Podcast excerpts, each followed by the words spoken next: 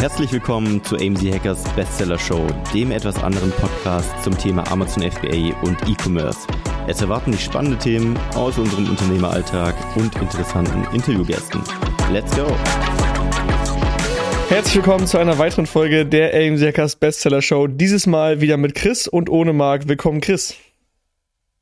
Na, willkommen, erkennt ihr meine Stimme noch? Willkommen zurück in Deutschland. Ähm, du hast dich hier die letzten fünf Wochen verdrückt. Wo warst du? Erzähl mal. Mm, konnichiwa. Ich war fünf Wochen in Japan. Fünf Wochen lang? Das war. Das, äh, ja, fünf Wochen. Ich glaube, ich war noch nie. Doch, ich war. In meinem Auslandssemester war ich sechs Wochen in Japan. Mhm. Das war das längste, was ich von zu Hause weg war. Aber sonst fünf. Vor bist du eigentlich derjenige, der sein Zuhause am meisten liebt von denen, die ich kenne. Und du bist derjenige, der jetzt fünf Wochen abgehauen ist. Deswegen sprechen wir heute darüber, ähm, warum Chris, du bist nämlich auch ein Teil deiner Reise alleine gewesen. Warum Reisen alleine und mhm. generell auch Reisen gut für dein Business ist und für dein unternehmerisches Mindset. Aber ich würde sagen, bevor wir mhm. mit dem Topic starten, berichte doch mal, long story short, was ging so, wie ging, wie ging es dir und warum, erstmal, warum hast du das gemacht? Ich mache ich mach Short Story Long lieber. Short Story Long, okay. Auch Nein, gut. also ja, ist schon, ist schon so wie du eben gesagt hast, eigentlich gerade nach unserer letzten Workation war ich echt so komplett auf Kriegsfuß mit Reisen. Aber ähm, auf meiner persönlichen Bucketlist steht halt seit Jahren Japanisch lernen. So, und ich habe immer wieder angefangen und es ist halt schwer. Ich hatte auch im Podcast schon ab und zu mal ja gesagt, dass ich das mache. Aber es ist halt einfach schwer, wenn du nicht in dem Land bist. Und wenn du alleine bist, du hast niemanden damit zu reden und irgendwie lernst du nur Vokabeln und ja, das hältst du zwar vier Wochen durch, aber die Motivation geht dann doch in den Keller, weil wenn du mit niemandem redest, du hast keine Erfolgserlebnisse. Und ich finde bei einer Sprache, das Erfolgserlebnis ist, es zu sprechen und der andere versteht mhm. es. Oder der andere versagt was und du denkst, oh mein Gott, ich habe das verstanden. Ja, okay, verstehe. Ja, vor allem bei so einer Sprache wie Japanisch. Und genau. Und deswegen war halt Bucketlist für mich, irgendwann möchte ich nochmal nach Japan gehen, um dort mich wirklich aufs Sprachelernen zu fokussieren und eigentlich muss ich das auch alleine machen. Ganz am Anfang hatte ich auch wirklich überlegt, ob ich das irgendwie vier Wochen oder so mache. Da war es aber, also da habe ich wirklich einfach gesagt, das ist mir einfach zu lang. Vier Wochen ohne meine Freundin, ohne mein soziales Umfeld, weiß ich nicht. Ist mir einfach zu lang, will ich nicht. So, und dann ähm, hatte meine Freundin halt gesagt, okay, sie kommt hinterher nach und wir machen dann Urlaub zusammen. Und sie hat sich drei Wochen Urlaub genommen. Und dann so das längste, was davor gepasst hat, waren halt so zwei Wochen ungefähr. Mhm. Und es hat im Nachhinein hat's auch gereicht. Also ich wollte es eigentlich nicht machen, aber ähm, auch bei mir nächste Jahre, weiß ich nicht, mit vielleicht, also Hund steht eigentlich fest, aber auch vielleicht irgendwann Familie gründen, Kinder. Also sag ich mal so, die Chance, das zu machen, wird auf jeden Fall mit den Jahren geringer. Also, ja. was heißt geringer? Es wird komplizierter. Mhm. Oder es wird schwerer, das zu machen. Und deswegen wurde ich halt auch ähm, gerade von meiner Freundin ermutigt, so nach dem Motto, jetzt hör auf zu heulen und du machst das jetzt, dieses Jahr. Weil eigentlich, du wirst vielleicht keine bessere Chance Du hast halt wahrscheinlich den ganzen Tag davon genau. geredet und immer wieder erwähnt und irgendwann hatte sie die Schnauze voll und war kurz davor, dir ein Flugticket zu buchen. Ja, genau. Es war irgendwie immer so ein, ich habe mich dann irgendwie doch nicht überwunden, das Ticket zu buchen und habe rumgejault und dann aber wieder, oh, ich wäre jetzt so gerne in Japan. Ja, dann buche ich jetzt aber, nee, ich will nicht. Und dann, mhm. ja, weiß nicht, es war ein ganz, ganz zäher Prozess. Also es hat mich, das wirklich, das Ticket am Ende zu buchen, war dann wirklich so ein, ah, ich drücke jetzt einfach. Okay. Und dann, okay, fuck, jetzt ist gebucht und bezahlt und jetzt ja. bin ich, also Hinflug war 20. Oktober und Rin, äh, Rückflug, ich glaube, 24. November. Mhm. Genau. Und würdest du das jetzt. war die Story. Und ich war. Ja, sorry, ja. ich hatte dich unterbrochen. Ich weiß nicht mehr, was ich sagen wollte. Stell Würdest du jetzt rückwirkend sagen, die Reise war es wert, weil du hattest irgendwie wahrscheinlich irgendwie Bock, aber irgendwie auch nicht. Jetzt ist vorbei. Würdest du es nochmal machen? Ja, definitiv. Also sag ich mal so, bei mir ist es immer ganz krass, dass ich tatsächlich, ich, ich verspüre, das merke ich richtig oft, fast keine Vorfreude auf Sachen. Was eigentlich, das klingt jetzt ultra traurig, weil man sagt ja immer so, Vorfreude ist die schönste Freude. Aber bei mir ist es, ich hatte alles gebucht, war alles fertig und ich habe es bis auf zwei Tage vorher, war es so vorbei, ausgeblendet. Jetzt kommen hier Luftballons bei Zoom, weil ich Peace gemacht habe. Ähm, aber dann so einen Tag vorher dachte ich so, oh mein fucking Gott, ich fliege morgen nach Japan. Mhm. Und dann war es aber auch so ein, okay, das wird am Ende weiß ich, es wird geil. Mhm. Ich fliege in das in meine quasi zweite Heimat, das Land, was ich über alles liebe. Das wird das wird auf jeden Fall der Hammer. Marc kommt mich besuchen. Leider warst du nicht da, das werden wir noch nachholen. Merle kommt dann hinterher, wir machen Urlaub. Das wird am Ende geil und dann hatte ich auch Vorfreude. Also als ich dann im Zug saß, war ich schon so geil, Alter. Jetzt geht's einfach nach Jetzt habe ich so ein paar spannende Fragen, so ein bisschen off-topic jetzt, aber diese keine Vorfreude auf Sachen mehr, Ja. das habe ich bei mir auch gemerkt in den letzten Jahren. Hast du dem mal versucht zu erklären, woran es liegt? Oder war das, war das bei dir schon immer so? Oder ist es jetzt gekommen vor kurzem erst? Oder vor in den letzten zwei Jahren? Das ist eine richtig gute Frage, weil ich da auch mit meiner Freundin fast mal so einen Streitpunkt hatte. Weil sie war so, ähm, ja, lass uns jetzt endlich unseren Urlaub buchen, lass uns doch bitte mal überlegen, was wir im Urlaub machen. Wir haben noch kein Hotel. Und auch wieder in Japan, bis auf meine Airbnb, habe ich jedes Hotel am Abend vorher gebucht. Mhm. Und weiß ich nicht, das, so mache ich das einfach. Und ich habe auch meiner Freundin immer gesagt, ich freue mich auf unseren Urlaub 24 Stunden vorher. Und dann bin ich der glücklichste Mann überhaupt und das wird der Hammer und ich bin aufgeregt und alles. Aber ich weiß nicht, vorher bin ich halt mental noch entweder in irgendeinem Projekt von, von unserem Unternehmen oder gerade Mhm. voll noch im Fitnessfilm.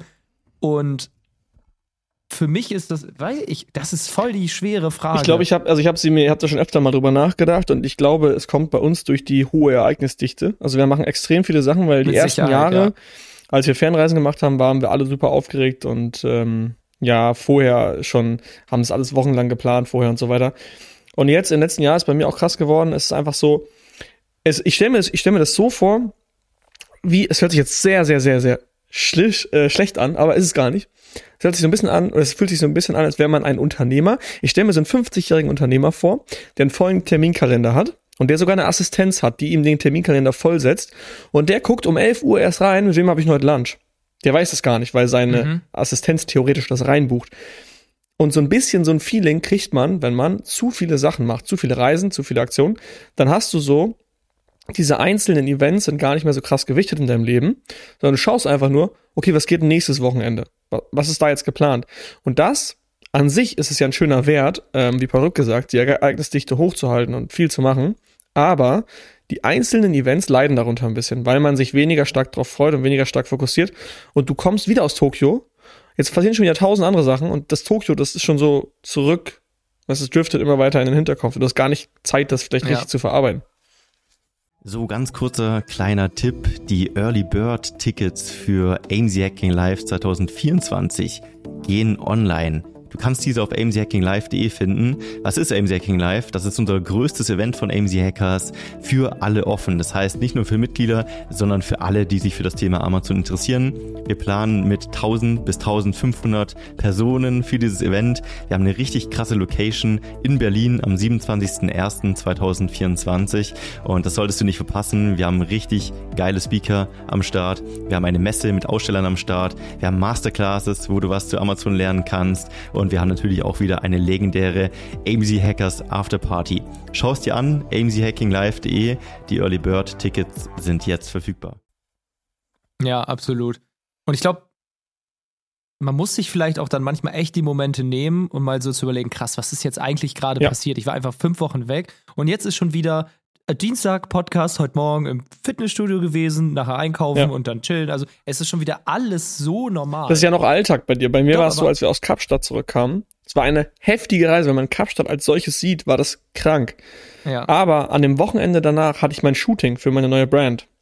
Und das Shooting war für mich Und- in dem Moment, als ich aus dem Flieger aus Kapstadt raus bin, war das Shooting für mich 1000 Prozent Fokus.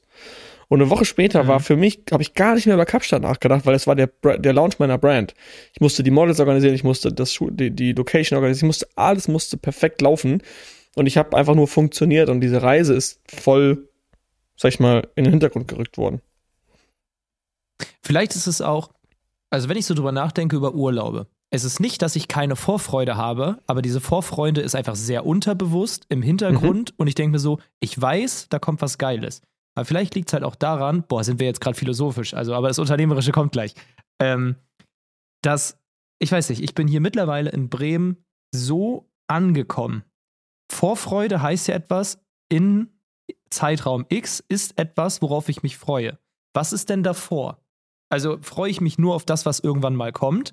Oder kann ich mich nicht auch einfach jeden Tag drüber freuen, was ist? Mhm. Also ich freue mich jeden Morgen aufs Gym. Ich freue mich hier mit meinen Buddies im Büro zu sitzen, abends schön was zu kochen, äh, keine Ahnung, am Wochenende ins Stadion zu gehen und Fußball zu gucken. Also ich bin so glücklich im Jetzt, dass diese Vorfreude nicht größer ist als das Glück, was ich gerade habe. Also es, es koexistiert so ein bisschen. Ist ja nicht auch eine Vorfreude ein Zeichen dafür, dass die Zeit, die kommt, vermutlich schöner ist als die aktuelle?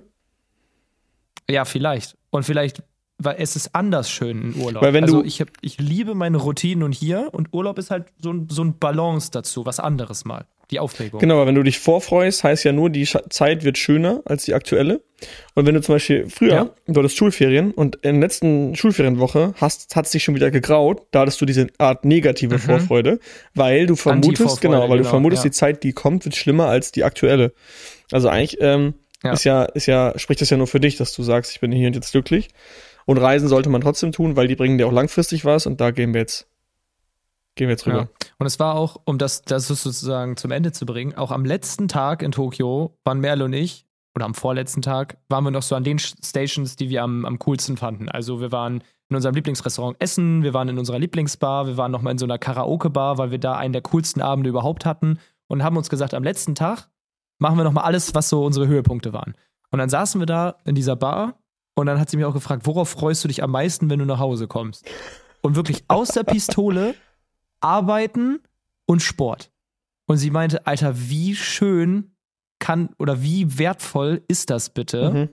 dass du dich darauf freust? Weil normalerweise ist es ja, worauf freust du dich am allerwenigsten, wenn du nach Hause kommst? Mhm. Ja, dass ich montags wieder ins Büro muss. Mhm. Und das ist bei mir halt das, ist, wo ich mich am meisten darauf freue. Das ist eigentlich, da muss, muss man so dankbar für sein. Ja, diese, dieses Denken habe ich abgelegt, als ich meinen Job damals gekündigt habe. Da hatte ich auch immer diese Vorfreude aufs Wochenende und am Wochenende, am Wochenende Ende hatte ich wieder dieses leicht negative Gefühl, okay, morgen ist Montag, es wird schlimmer, also quasi Mhm. dieses negative Gefühl. Und als ich gekündigt habe, habe ich plötzlich nur noch dieses Feeling gehabt, was du gerade gesagt hast.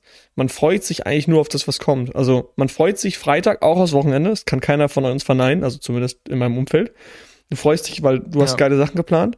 Aber du freust dich auch Sonntagabend genauso wieder auf deine Routine und auf deine Work, weil du einfach das machst, worauf du Bock hast.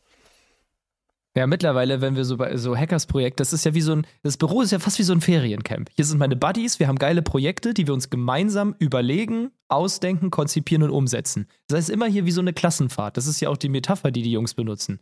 Und eigentlich ist Samstag, Sonntag nur mal kurz Pause. erholen von der Klassenfahrt. Genau, das ist nur eine Pause. Man hat Spaß in der Pause, aber man denkt sich, ich würde jetzt aber auch wieder weiterspielen. Ja, genau. Sonntagabend. Ist, morgen geht's wieder, morgen geht's wieder in, in, die, äh, ins Spieleland. Okay, Okay, ähm, du hast ein paar Sachen mitgebracht, warum du Ja. unter anderem anderen empfiehlst, unter anderem, zweimal unter anderem, alleine zu reisen. Ähm, ich würde sagen, ich habe auch noch ein paar Punkte, weil ich habe auch, ich war zwar noch nie richtig alleine auf Reisen, aber ich war äh, einmal bin ich nach Bali geflogen, da war ich eine Woche vor den anderen oder ein paar Tage vor den anderen schon da. Und einmal bin ich nach Italien gereist zu meinem Hersteller und war auch drei, vier Tage alleine in einem fremden Land. Habt auch ein paar Learnings mitgebracht. Ähm, genau. Hattest du schon mal noch eine Reise? Oder nur Japan jetzt? Mm, Also, ich hatte halt Japan in meinem Studium, das Auslandssemester, aber da war das so ein bisschen, ich bin zwar alleine hingereist, aber am nächsten Tag war ich in meiner Firma, da waren sofort Praktikanten, meine Vorgesetzte, ich hatte sofort ein soziales Umfeld und Strukturen und meine Wohnung wurde mir gegeben. Also es war alleine, aber es war eher wie so eine Art Umzug. Na, okay. Es war, weiß ich nicht, anders, anders Du hast alleine. jetzt Nest gesetzt, sozusagen, jetzt- ins fertige Nest. So ein bisschen, klar. Man hat sich, was mich dann natürlich weitergebracht hat, war so dieses Soziale, dass man halt sofort dann auch versucht, mit anderen Menschen zu connecten, damit man halt nicht nur alleine ist. Aber es war auch irgendwie nochmal anders, weil ich war so viel jünger. Ich habe noch gar nicht so realisiert, was hier passiert. Das war halt buchstäblich so ein, äh, fuck, ich muss morgen nach Tokio. Ich weiß jetzt überhaupt nicht, was hier auf mich zukommt und was ich tue. Aber da ist ja eine Firma im Hintergrund, Die die kümmert sich schon. wird schon sorgen. Ja. Genau, also wenn ich verloren gehe, werden die schon fragen, wo Die ist ist denn der? verantwortlich eigentlich. Ja, genau. Und jetzt, ich überlege gerade, also ich habe zwar, ich habe jetzt hier die Punkte, aber ich will irgendwie da noch ein bisschen gucken, wie wir da das beste Intro finden, weil es ist an sich schon komplett was anderes, alleine zu reisen. Mhm. Weil ich glaube, fast, also der Punkt, der als erstes am meisten Sinn macht, ist, du verlässt wirklich deine Komfortzone. Du bist komplett auf dich alleine gestellt. Und dann jetzt die Frage, alleine reisen. Wenn du jetzt nach Österreich fährst, klar, vielleicht fällt es dir ein bisschen schwerer, aber Südostasien in ein Land, wo auch kaum Englisch gesprochen wird, ist halt nochmal so ein, alles ist anders. Mhm. Alles. Du fängst bei Null an. Du kennst das Land nicht, die Sprache nicht, die Menschen nicht, du schnallst eigentlich gar nichts.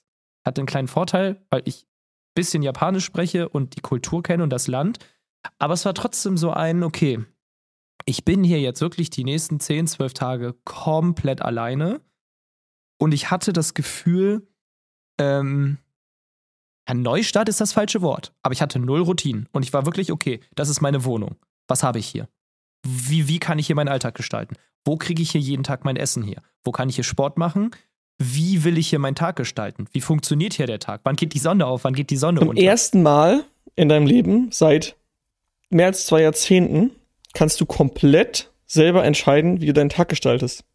Weil. Ja, null Abhängigkeiten. 0,0. Du hast, egal wie frei du bist, du hast immer dein, dein Umfeld, mit dem du essen gehst und du entscheidest mit denen gemeinsam, wo gehst du essen.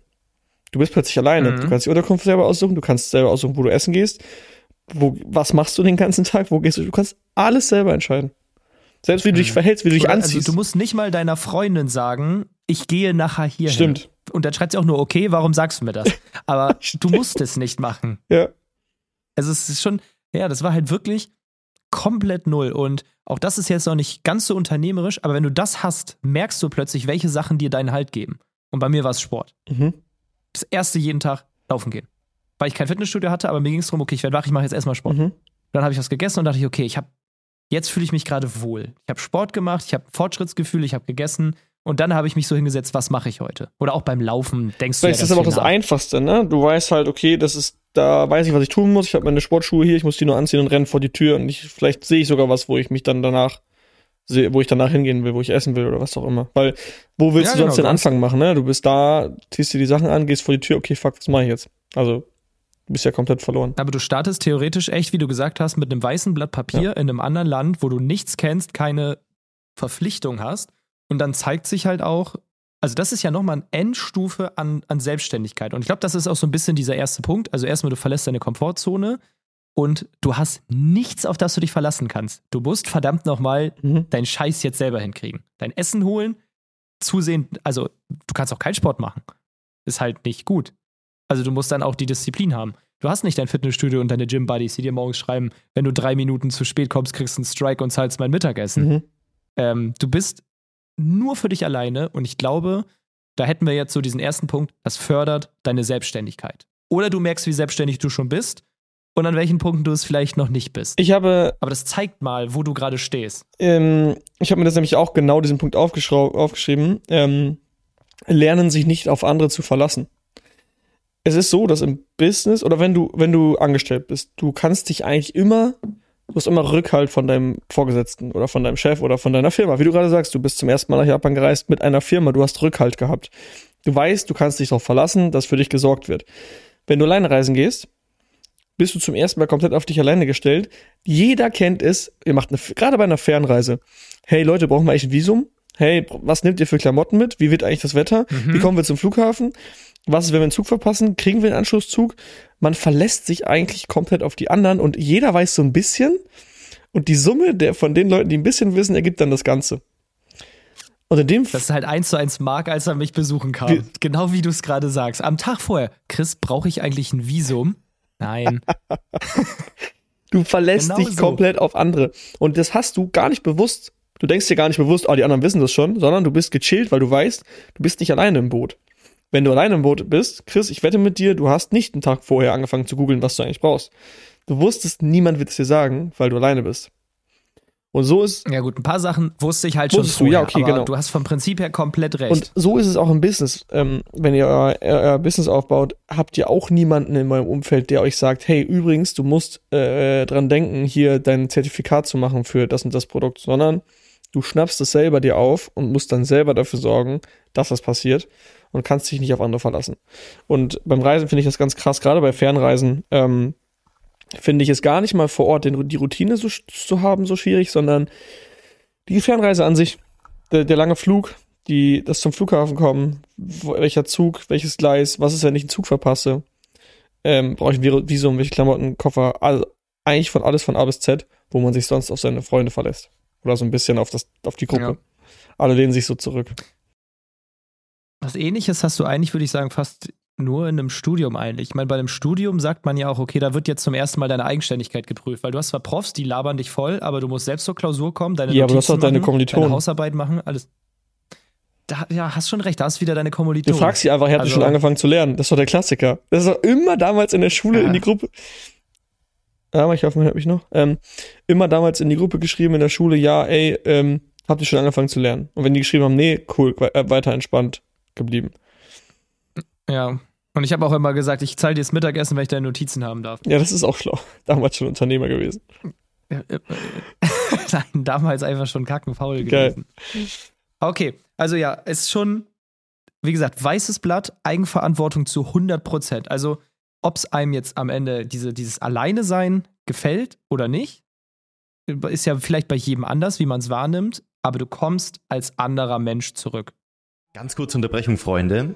Du weißt es wahrscheinlich schon, aber es gibt nur eine richtig wichtige Sache, die du brauchst, um ein erfolgreiches Amazon FBA-Business aufzubauen. Und das ist das Produkt. Logischerweise. Und wir sehen sehr, sehr viele Fehler in der Produktrecherche bei uns. Und oft wird einfach ein falsches Produkt ausgewählt, was nicht zum Kapital passt, was nicht profitabel ist, was so nicht funktionieren wird. Und dementsprechend haben wir zusammen mit dem Feedback der Community das Starterprogramm entwickelt. Das Starterprogramm ist unser Konzept, wo wir dich wirklich, wenn du möchtest, von der Gewerbeanmeldung bis hin zum Launch deines ersten Produktes begleiten. Das heißt, wir treffen gemeinsam wichtige Entscheidungen, schauen wirklich eins zu eins dir über die Schulter bei der Produktrecherche, schauen, dass dein Produkt Sinn macht, dass es profitabel ist, dass du an alles gedacht hast, du kannst alle deine Fragen klären und wir begleiten dich einfach durch wirklich langjährige, erfahrene Coaches bis hin zu deinem ersten Amazon FBA Produkt. Und wenn dich das interessiert und du einen Platz im Starterprogramm haben möchtest, dann schau doch gerne mal auf aim-hackers.de vorbei. Da haben wir die Bewerbung aktuell offen für das Starterprogramm. Und wenn du gerade erst am Anfang stehst und noch dein Produkt suchst oder dir unsicher bist und ein bisschen Sicherheit brauchst von erfahrenen Coaches, dann helfen wir dir sehr, sehr gerne und dementsprechend einfach mal bewerben. Und ich hoffe, wir sehen uns dann im Starterprogramm. Und jetzt viel Spaß weiter beim Podcast.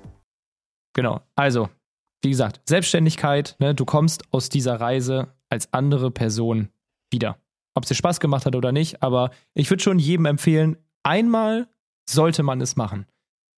Jetzt ist so ein Punkt, den ich als nächstes ansprechen würde, ist, ähm, also ein wichtiger Faktor ist Zeitverschiebung. Der kann in zwei Richtungen jetzt ausschlaggebend sein. Ich weiß von Paul Ripke, der hat mal gesagt, wenn er wach wird, brennt schon die Welt. Da hat er 600 Nachrichten und USA. 10.000 Probleme. Genau. Und bei mir war es komplett anders. Wenn ich wach geworden bin, ähm, da war nichts. Und um 17 Uhr kamen so die ersten Nachrichten mit acht Stunden Zeitverzögerung, nämlich Guten Morgen. Und da war mein Tag eigentlich schon vorbei. Weil in, in Tokio um 17 Uhr war es dunkel. Und dann schreibt ihr Guten Morgen. Klar, es waren noch so ein paar Restnachrichten. Aber wenn man überlegt, wenn ich so, also ich würde sagen, ich bin durchschnittlich zwischen Mitternacht und eins so ins Bett gegangen in Tokio meistens, äh, minus acht Stunden, da war ein Teil des Tages hier schon rum. Ja. Und es ist nicht mehr so viel passiert. Ich bin zwar wach geworden, da war so ein paar letzte Nachrichten, aber nicht mehr viel. Meistens privates Wildes. Zeug, was halt Und- abends geschrieben wird. Genau, dann eher so privates Zeug vom Abend. Und dadurch hatte ich halt jeden Tag, also das war, das war echt verrückt. Ich hatte jeden Tag bis 17 Uhr so unfassbare digitale Stille. Mein Handy war ruhig bis 16, 17 Uhr. Und sonst sagt man immer so, okay, ähm, äh, ich, ich, ich möchte mal jetzt eine Stunde Fokus haben. Ich gehe eine Stunde nicht ans Handy. Ja, ist schön und gut, aber sieben Stunden ist was anderes. Das ist fast so ein bisschen, als hätte ich jeden Tag so einen 12-Hour-Walk gehabt. Weil erstens war ich komplett alleine und zweitens kam den ganzen Tag keine Nachricht, als wenn ich keinen Kontakt zur Außenwelt hatte. Und das war wirklich schon dieses, also ich habe es sehr genossen, quasi durch den Alltag, durch Japan, durch die Welt zu gehen und ganz viele neue Eindrücke wahrzunehmen. Du denkst ja auch und über dein Unternehmen nach. Du denkst ja wieder über alles nach. Ja, über dein Leben, über dein Unternehmen, über Warum du nicht in Japan ja, über wohnst. Gott und die Welt. Genau, warum ich nicht in Japan wohne. Und das hast du aber jeden Tag. Ich finde, so die ersten Tage war es Hammer. Du, du, hast, du wirst voll kreativ, du hast Ideen, was könnte man machen, wie möchte ich in Zukunft trainieren, was sind nächstes Jahr meine Ziele, wie möchte ich mein Leben gestalten, was für Ideen habe ich fürs Unternehmen, wie kann das Unternehmen sich in den nächsten fünf Jahren entwickeln. Und auch das war so ein bisschen wie beim Five-Hour-Walk. Da hatten wir ja damals erzählt, die ersten Stunden reflektiert man, dann war es nur noch körperlich anstrengend. Japan war halt nicht körperlich anstrengend, aber ich muss sagen, ich kann echt nicht zehn Tage lang reflektieren. Irgendwann bist du auch mal fertig. Ja, dann hast du einen Status quo erreicht. Und deswegen auch so, würde ich so ein kleines Resümee ziehen, schon mal aus dem alleine reisen. Sollst du es machen und wenn ja, wie lang? Sollst du es machen? Ja, wie lang? Boah, drei bis vier Tage kann echt reichen. Ja. Weil ich habe, also so nach Tag zehn dachte ich mir, ey, mir wird ein bisschen langweilig gerade. Weil die Sachen, die ich vorhabe, will ich mit Marc zusammen machen. Meine Routine ist auch jeden Tag die gleiche. Ich hab, bin, ich habe fertig. Ja. Alleine reisen, check. Cool, super, Spaß, toll, reflektiert, weiter. Mhm. So, deswegen, also irgendwann. Ich glaube, was spannend gewesen ja. wäre, die Alternative ist halt vor Ort eine Routine aufzubauen, auch mit Arbeiten, also ein Coworking Space, wo du morgens hingehst, wo du dann, also einen richtigen Alltag hast und den ganzen Tag arbeitest. Dann wäre es vielleicht auch länger möglich, weil dann lernst du ja vor Ort auch äh, Kollegen kennen. Und dann hast du da Arbeit, ja. Machst vielleicht abends mit jemandem was, den du kennengelernt hast, hast vielleicht auch andere ja. ähm, Leute, die unterwegs reisen und arbeiten und dann kannst du mit denen deinen Tag verbringen. Aber als Touri ist ja. schon schwer. Ich hatte ja. halt auch nicht, ich hatte nicht wirklich versucht, mir ein soziales Umfeld aufzubauen, weil ich wusste, es sind jetzt irgendwie zwölf Tage und da baue ich jetzt nicht großartig irgendwelche Connections auf. Ich habe äh, zwei alte Freunde, mit denen ich früher gearbeitet habe, wieder getroffen. Das war dann eine coole Abendveranstaltung quasi. Aber auch beim Arbeiten, da muss ich sagen, das, das, das war eine Herausforderung. Und zwar diese Zeitverschiebung. Also der, der deutsche Arbeitstag ist bei mir so in den Alltag gefallen, dass um 17 Uhr ging so der Arbeitstag los oder für mich war dann 18.30 Uhr war der Teamcall. Und ich, wenn ich nach dem Teamcall dann eben was essen gegangen bin, danach war ich Game over. Da lag ich auf dem Bett und dachte, fuck my life, ich will schlafen. Und meistens hat es geklappt, aber an einem Tag bin ich dann auch plötzlich so wach geworden. Oh mein Gott, es ist halb zwölf. Fuck. Scheiße. Weil es mich halt so aus dem Leben geschallert hat vom Essen. Ja. Und es ist halt so, ja, einfach eine, eine andere Zeit zu arbeiten, weil du hast eigentlich einen Großteil, sag ich mal so, in Deutschland um 18.30 Uhr ist der Großteil meines Tages vorbei. Dann kommen noch vielleicht vier Stunden, wo zwei Stunden irgendwie mit, mit Aufräumen, Essen, Alltag zu tun sind. Und dann ist eher die Frage, wie lange chill ich noch auf dem Sofa oder wann gehe ich ins Bett, je nachdem, ja. weiß nicht, wie anstrengend der Tag war, wie müde ich bin. Und da ging gefühlt dann erst so, so der, der Arbeitsalltag los. Ja. Also das war schon eine Herausforderung. Ähm, war es für dich auch, das ist jetzt mein nächster Punkt, lernen zu ignorieren, was andere denken? Hattest du manchmal ein komisches Gefühl, alleine im Café, alleine im Restaurant, alleine irgendwo zu sitzen? Ich meine, du warst in Tokio hauptsächlich, ich glaube, da ist ja eine Großstadt, da ist der Vibe anders, aber wie war das Gefühl? Ja. Mm, ja, ich glaube, da gibt es jetzt zwei Faktoren. Einmal ist es mir grundsätzlich ziemlich egal. Also ich habe kein Problem mit alleine im Café zu sitzen, alleine Abendessen zu gehen. Und Japan ist ein Land, ey, da kümmert sich jeder um sich selbst. Weil jeder ist so introvertiert mm, okay. und de denkt, denkt die ganze Zeit, oh Gott, beobachtet mit jemand, denken die, was machen die über hier mich, was denken die über mhm. mich? Aber jeder ist so in sich, in seiner Welt. Alles passiert gleichzeitig, aber für sich. Deswegen, es juckt niemanden, wenn du alleine im Café sitzt, weil aber auch so viele alleine im Café sitzen. Also das ist ja, da halt normal. Das hier in Berlin auch. Deswegen, ja. In, ja, ich, ich, ich glaube, Tokio und Berlin sind sich verdammt ähnlich. Es ist voll, aber gleichzeitig kannst du einsam sein, wenn du es ja. willst, weil alles passiert für ja. sich. Jeder ist egoistisch, jeder rennt da rum, denkt sich, ich sehe so aus, ich repräsentiere das und alles andere um mich rum ist mir eigentlich egal. Ja, ist auch so. Obwohl so viele Menschen genau. da sind. Ja. Das ist ein bisschen paradox. Ich glaube, je kleiner die Stadt, desto mehr hast du ein Wir-Gefühl. Und in der kleinen Stadt, in der großen Stadt macht jeder halt sein Zeug. Ähm, mhm. Genau, ich fand das am Anfang, das habe ich so ein bisschen in Bali auch gelernt, da war ich auch zum ersten Mal alleine, da war ich auch dann in Cafés alleine. Ähm, in Italien jetzt, als ich dort war für drei, vier Tage, war ich dann auch abends alleine essen. Da war das schon teilweise weird, weil da war ich auch einmal in so einem kleinen Kaff, wo nichts los war. Dann bin ich in so ein Vereinsheim mhm. rein, wo so Fußballmannschaften und so waren. Und weil ich war, in diesem Dorf gab es nichts mehr zu essen, und dann bin ich da rein, hab mir da was zu essen geholt. Da wurde ich, habe ich mich an so eine riesenlange Tafel gesetzt, die schon reserviert war für die große Gruppe, die danach kam. Habe halt alleine gegessen. Und einmal, das weiß ich noch, ähm, in, war das in Venedig? Ich weiß gar nicht. Nee, es war in Vicenza da habe ich mich in, ein kleines, in eine kleine Bar abends gesetzt, wo halt alle Leute sich amüsiert haben und da habe ich mir alleine ein Aperol bestellt und äh, halt dann kriegst du mhm. ja noch Chips dazu und so weiter. Und das sind dann so die Sachen da, ist natürlich geil, beziehungsweise du bist alleine, kannst du ja nur entweder auf dein Handy gucken oder auf ein Buch oder blöd durch die Gegend starren. Das Problem daran ist. Oder socializen. Es genau, versuchen. du kannst socializen, wenn du willst. Aber ich, für mich war es ja so, ich fahre morgen wieder, also für mich war klar, ich wollte jetzt nicht socializen. Und wenn du durch die Gegend starrst, bist du halt direkt so ein Creep, der halt alleine da sitzt und die anderen sich anguckt. Das heißt, eigentlich kannst mhm. du nur am Handy schauen. Und das fand ich ein bisschen schade, dass ich halt beim Alleinereisen, ich hatte eine sehr hohe Screen-Time. Ich war sehr viel am Handy, habe sehr viel Podcast mhm. gehört. Sehr viel, weil wenn ich mich irgendwo alleine reinsetze, was soll ich machen? Ich kann nur durch die Gegend starren, Leute beobachten oder halt auf dem Handy sein. Oder Podcast hören, klar. Mhm. Aber dann starrst du trotzdem wieder durch die Gegend. Ähm, aber da mal das Gefühl abzulegen, dass dich jeder anguckt, ist ganz wertvoll, weil es guckt dich niemand an. Es ist eigentlich scheißegal. Ähm, und niemand interessiert sich für dich. Also niemand juckt ja, eigentlich. Das ist die Wahrheit. Was denken die über mich? Gar nichts. Du bist denen scheißegal. Genau. Die haben ihre eigenen Probleme. Nur weil du da sitzt und ein Aperol trinkst, ist, ist es denen sowas ist von Wurst. völlig egal, genau. und da habe ich mir so vorgestellt. Aber das ist dann auch so schön, ne? Weil du dann irgendwann so ein Gefühl kriegst von. I don't care. Oh, eigentlich ist ja aber ganz entspannt. Ja, I don't care, genau. Ja. Ähm, ja, gut, also sonst, äh, das war eigentlich das Thema, genau. Lernen zu ignorieren, was andere denken. Das schafft man, glaube ich. Hast du noch mehr Punkte? Ja, was ich noch hätte ist, ähm, das war jetzt aber an, in, im Endeffekt nur ein Positivbeispiel. Also, wenn du halt weg bist und ein Team hast, dann zeigt sich mal, wie digital dein Unternehmen wirklich mhm. ist. Und auch wie digital dein Leben ist und wie gut es funktioniert. Also, dadurch, ich kann jetzt eigentlich nicht so viel darüber erzählen, weil bei uns läuft halt alles digital. Zu keinem Zeitpunkt hieß es, okay, Chris, ähm, ich brauche jetzt irgendwas von dir physisch. So, selbst eine Unterschrift kann ich digital machen. Ähm, Kommunikation funktioniert nur über WhatsApp und Slack. Alle Dateien sind bei uns in der Drive. Es funktioniert alles perfekt.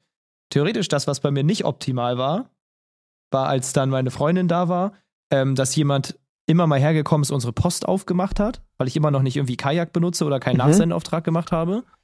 Ähm, was ich auch, weiß ich, also Kajak heißt das, ne? Äh, Kajak. Für digitale Kajak. C-A-Y-A. Das ist Kannst du ja gleich nochmal kurz erklären, also als Tipp für Leute. Das fällt mir immer ein, wenn ich es brauche. Ja. Ich schwöre, ich habe es jetzt schon wieder vergessen und im nächsten Urlaub denke ich mir, oh, das hast du schon wieder nicht gemacht. Ja, safe. Also falls du kurz erklären willst, was Kaya bringt.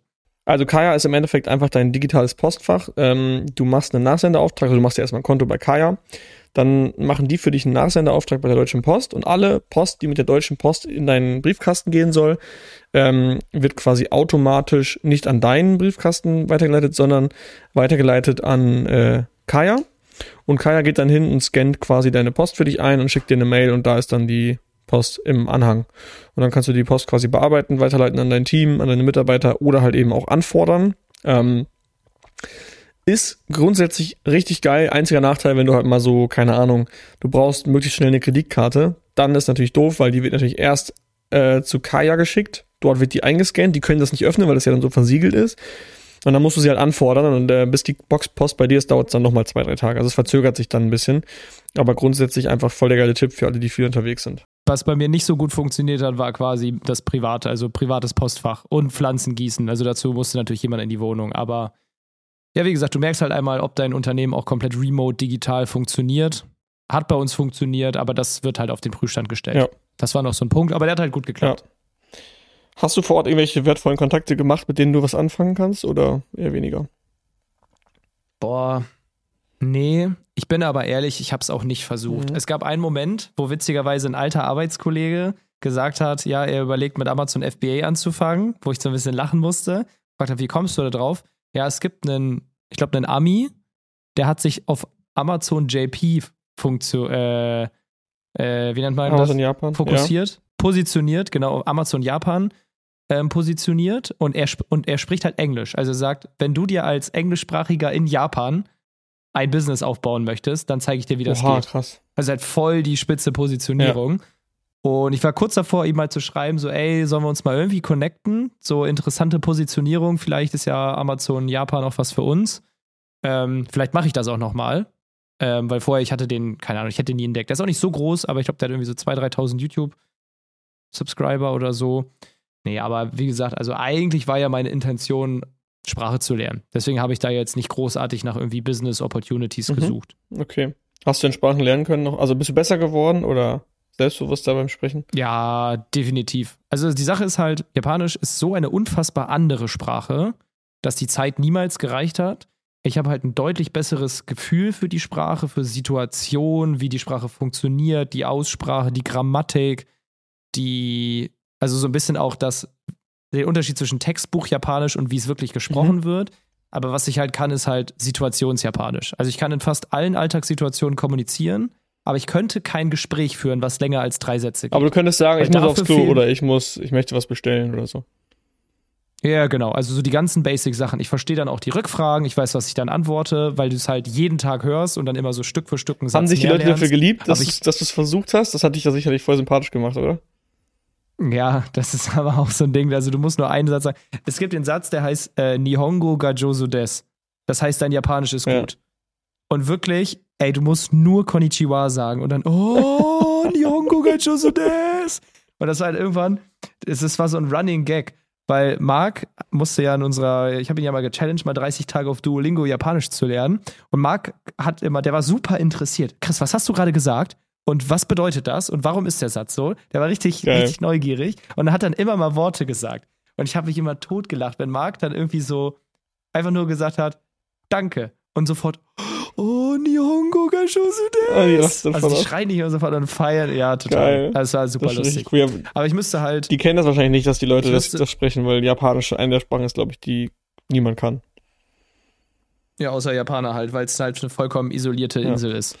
Ja. Aber halt, also Learning so zum Sprache lernen, wenn du hingehst, dein Sprachverständnis steigert sich extrem und auch dein Selbstvertrauen, was zu sagen.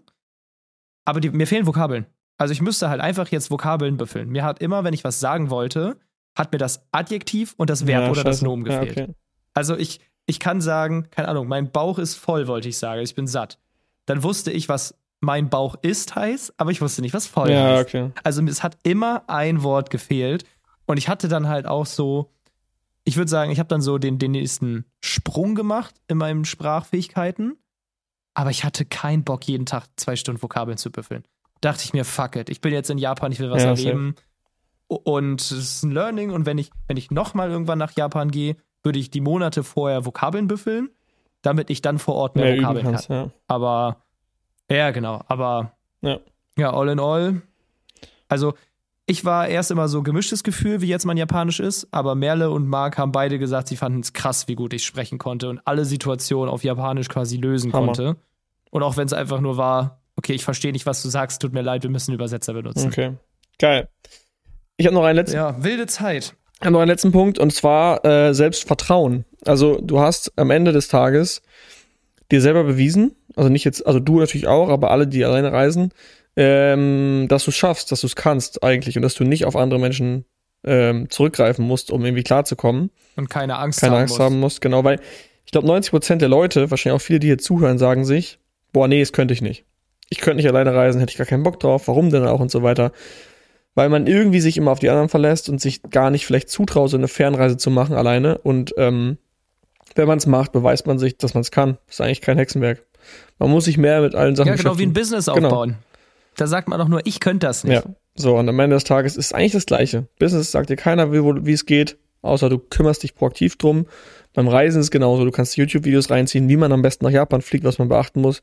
Du musst dir alles reinziehen vorher, du bist halt für dich selbst verantwortlich und so ist es auch im Unternehmertum. Und auch das kann man Stück für Stück machen. Wenn das jetzt jemand, der das hört, den das ein bisschen inspiriert hat, es muss nicht gleich Japan sein. Wenn jemand Bock drauf hat, schreibt mir, ich gebe euch ein paar gute Tipps. Obwohl, nee, eigentlich nicht. Wenn ihr nach Japan wollt, findet das selber heraus, wie Naja, das geht. Ihr Man darf sich lernen. ja, das ist ja wie im Business, man darf ja sein Netzwerk nutzen, um Ja, auf die schon. Möglichkeiten Ja, zu kommen. Man darf nur, du reist Stimmt. halt nur nicht mit demjenigen mit und hältst deine Bordkarte. äh, Okay, dann, dann nehme ich das zurück. Wenn jemand nach Japan möchte, soll er mir gerne schreiben. Dann gebe ich ein paar gute Tipps, wie man das Podcast at ja am7-hackers.de oder Chris bei LinkedIn schreiben. Fahr erstmal an die Nordsee alleine für zwei Nächte. Nächster Schritt ist Venedig. Schritt drei ist dann Tokio. Geil. In diesem Sinne, Also ich würde es jedem mal empfehlen. In diesem Sinne, ich bin zurück. Ich bin froh, wieder da zu sein. jetzt wird Vollgas gegeben. Jetzt wird angegriffen und Vollgas. Was steht dieses Jahr noch an? Wir haben noch einen Monat. Oh, jetzt ist Weihnachten. Für mich ist jetzt, also buchstäblich, es ging ja, jetzt ist Dienstag, gestern ging der Weihnachtsmarkt los und für mich das Kapitel Japan ist vorbei und das nächste Kapitel heißt Weihnachten und beruflich AMC Hacking Live, Jahresplanung. Da können wir demnächst auch zu dritt wieder einen Geil. Podcast machen. Unsere persönlichen und beruflichen Ziele. Wie gesagt, AMC Hacking Live, dann kommt schon Skiurlaub. Also, es ist, Wie das nächste Jahr. oh, wenn ich drüber nachdenke, geht schon wieder. du hast Stress jetzt erstmal vier Wochen, vier Wochen wahrscheinlich bis Weihnachten in Bremen. definitiv. Ich habe bis, ich bin in Bremen bis äh, ja, nächstes Jahr Februar. Okay, also acht Wochen sogar. Hammer. Geil. Wir hören uns nächste Woche. Danke fürs Zuhören und bis dann. Tschüssi. Das war die AMZ Hackers Bestseller Show. Jeden Montag, überall, wo es Podcasts gibt. Abonnier doch einfach kurz den Kanal, damit du kein Update mehr verpasst. Wenn du auch zur AMZ Hackers Community gehören möchtest, dann besuch uns doch mal auf unserer Webseite unter amz-hackers.de und trag dich ganz unverbindlich auf unsere Warteliste ein. Ciao und bis nächste Woche.